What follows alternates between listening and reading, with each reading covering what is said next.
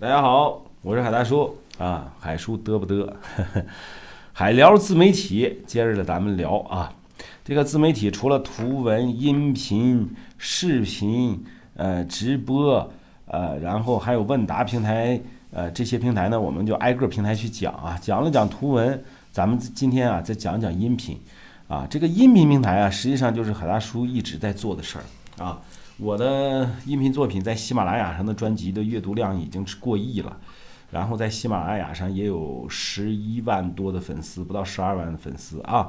然后喜马拉雅这个平台呢，就是音频它的场景是非常多的，适用的场景非常多。比如说您坐地铁的时候啊，您可以看视频，也可以听音频，对吧？啊，比如说您在等车的时候也可以看啊。最奇葩的一个啊，我的原来有个粉丝啊，他是。廊坊的一个菜农，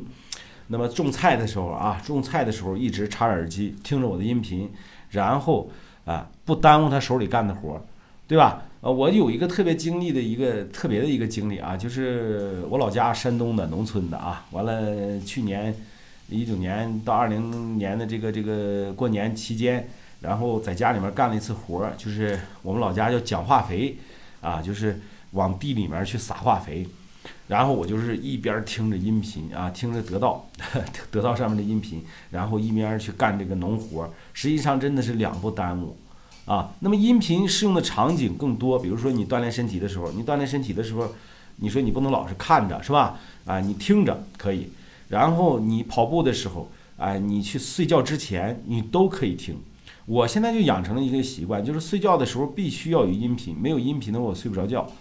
就是这种状态啊。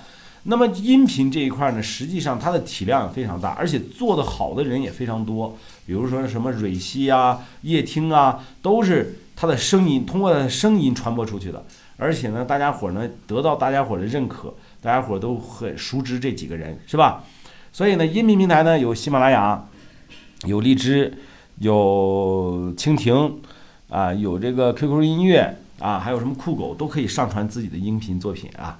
比如说，那你说音频的内容到底如何去找呢？实际上，音频的内容最好找了。你可以读一本书，你可以读一篇文章，哎，你可以讲这个领域里面的一些细分类的知识，是吧？这个东西呢，它是非常好找内容的。只要你有一个好声音，你有一个好的阅读能力啊，你说这个声音我没有好声音怎么办呀？没有好声音呢，实际上你也可以用一些变声软件哈去做。然后你要是没有好的阅读能力，这个事儿呢，呃，是随着你的时间的积累，随着你的提升，你是可以去什么的，可以去成长起来的。就是说，实际上啊，你阅读第一篇的时候磕磕绊绊，第二篇的时候也一样，你阅读到第十篇的时候也一样，但是你阅读到一百篇、一千篇的时候，绝对会给你自己一个不一样的感觉。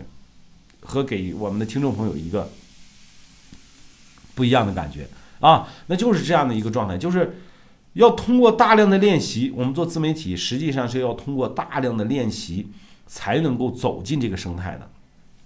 那么也希望大家能够关注音频平台啊，就是我有个徒弟也是，呃，一开始跟我学的时候呢。也是在音频平台上输出啊，现在做的就非常好，音频跟视频做的都非常好，在音频平台上有了个三四百万的播放量，然后在视频平台上呢有了呃几几十万的粉丝，做的非常好，而而且呢变现的也是非常顺利的，就是赚到钱了啊，赚到钱了，所以呢我也建议大家呢能够去玩一下呃音频。啊，如果你有副好嗓子，你不愿意真人出镜的话啊，你像海大叔这个还挺自信，